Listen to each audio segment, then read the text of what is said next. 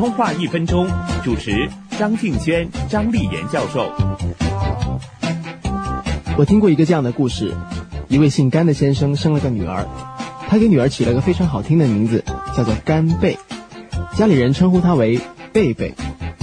贝贝的广东读音是“佩佩”，用广东话叫她也没有什么不顺耳的。但直到他进了幼稚园，甘先生认识了学校教普通话的张老师。有一次，张老师跟甘先生开玩笑说：“每次喊干贝的时候，我就馋了。”甘先生有点莫名其妙。张老师说：“干贝吗？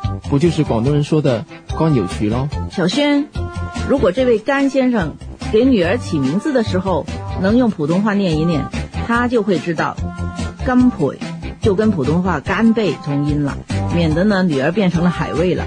“培”这个字，粤语跟“培本”是同音的。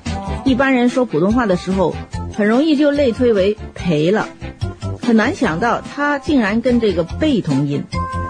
此外，一倍、两倍的倍也要读倍，大家可不要读错啊。